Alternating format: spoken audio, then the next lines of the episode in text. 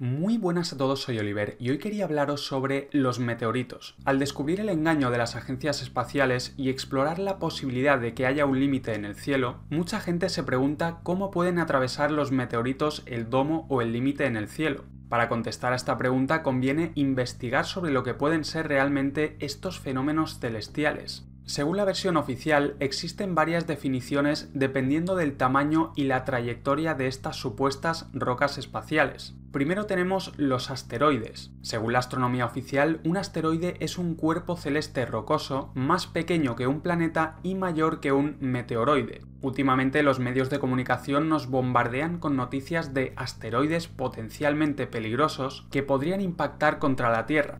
Curiosamente, al final nunca pasa nada y acaban mostrando imágenes hechas por ordenador. Las pocas grabaciones reales de asteroides son, en mi opinión, bastante cuestionables. Aquí vemos, por ejemplo, una grabación que mostraron hace unos días del acercamiento a la Tierra de un asteroide potencialmente peligroso. Se trata del asteroide 1998 HL1 y fue grabado por el proyecto del telescopio virtual. Como vemos, no se puede afirmar realmente que esto sea una roca espacial a más de 6 millones de kilómetros de la Tierra. Otro vídeo que aporta más información al respecto es este en el que un manager de la NASA habla sobre un asteroide que se aproximó a la Tierra en febrero de 2013. The asteroid was discovered by a group of uh, Spanish astronomers in La Sagra Observatory in, in southern Spain. Como vemos, el asteroide fue descubierto por un observatorio español y las únicas imágenes reales que muestran no son nada esclarecedoras. Vemos algo en el cielo que se mueve a cierta velocidad, pero realmente no se puede afirmar que esto sea una roca espacial gigante. Luego preguntan si alguna vez un asteroide de este tamaño ha impactado contra la Tierra.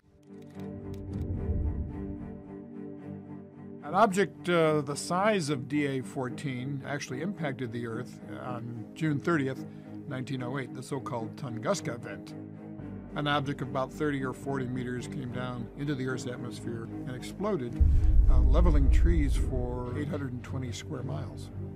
O sea que el único ejemplo que ponen es un asteroide que supuestamente cayó en Rusia hace más de 100 años. Es interesante lo que dice un director de la NASA acerca de este evento. Dice que es la única entrada de un meteoroide en tiempos modernos de la cual tenemos narraciones presenciales aunque aquí nos dicen que fue prácticamente imposible que los testigos hablaran de lo sucedido. Uno de los pocos vecinos de la zona que habló del evento dijo que de pronto en el cielo norteño el cielo se partió en dos y sobre el bosque toda la parte norte del firmamento parecía cubierta por fuego. En ese momento hubo un estallido en el cielo y un gran estrépito. Muy curioso que mencione el firmamento y esto de que el cielo se partió en dos. Y tanto en la Wikipedia como en el artículo de la NASA dicen que a día de hoy todavía hay teorías sobre lo que sucedió realmente en Tunguska. Dicen que fue una roca espacial, pero resulta que no hay ningún fragmento de esta supuesta roca y tampoco dejó ningún cráter. Simplemente dejó una zona totalmente quemada. Otra cosa muy extraña sucedió en Chile hace tan solo unos días. De repente las autoridades de Dalcahue empezaron a recibir llamadas desde diferentes puntos de la ciudad avisando del avistamiento de una serie de extrañas luces en el cielo, similares a pequeñas bolas de fuego, las cuales estaban causando pequeños incendios en el suelo. Los expertos pensaron que se trataba de un meteorito, pero esa teoría quedó descartada cuando los geólogos llegaron a la zona donde supuestamente cayeron estos elementos y no hallaron absolutamente nada, ningún resto que hiciera pensar en la posibilidad posibilidad de un meteorito. La primera razón que hizo saltar las dudas de los expertos llegó con las declaraciones de los testigos, ya que todos ellos sin excepción aseguraron que en ningún momento se escuchó ningún ruido, ni de deslizamiento por el aire ni de impacto. De hecho, el superintendente del cuerpo de bomberos de Dalcahue confirmó que las declaraciones de los testigos eran correctas. Lo que pudieron observar los voluntarios, el oficial que estaba a cargo,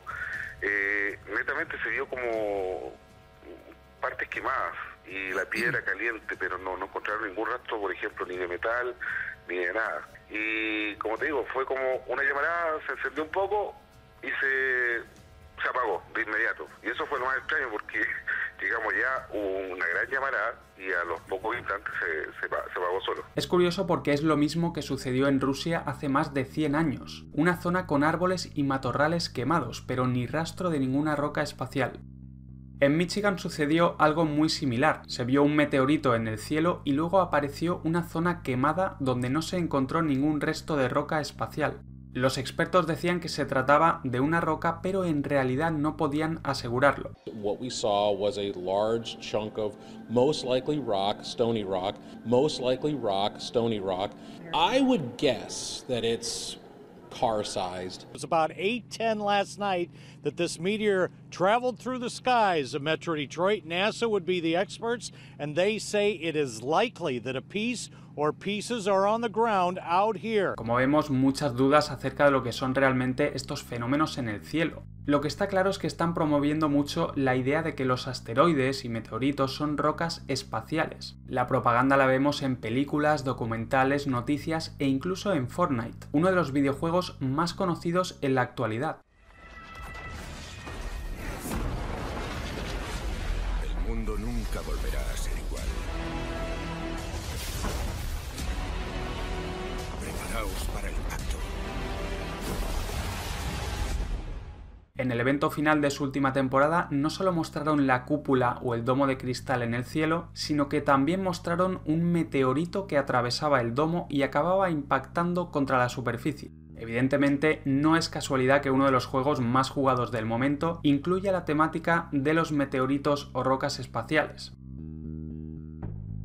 Detrás de todo esto también hay un gran negocio de venta de supuestos meteoritos. En un documental realizado por HBO vemos a los cazadores de meteoritos en Marruecos. Son gente que se gana la vida buscando pequeños meteoritos en el desierto y luego los venden.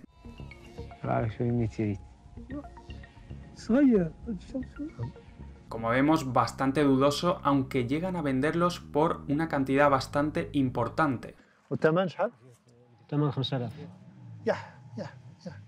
Un comerciante argentino llegó a vender uno de estos supuestos meteoritos por 250 mil dólares. Personas viajan el mundo entero buscando estos prehistóricos meteoritos y cuando los encuentran están dispuestos a pagar miles y miles de dólares por estos objetos galácticos. Yo he vendido meteoritos más de 250 mil dólares. Donde viene el meteorito que viene de cientos de millones de kilómetros en la galaxia, cientos de millones de kilómetros en la galaxia. Otro negocio relacionado con los meteoritos y las rocas espaciales es el de los cráteres que se pueden visitar como un lugar turístico. Supuestamente es el lugar donde impactaron meteoritos en el pasado, aunque algunas grabaciones de visitantes muestran cosas bastante extrañas.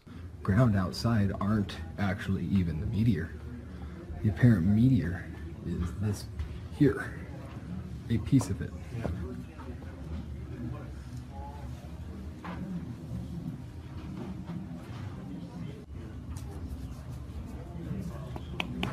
Looks like metal.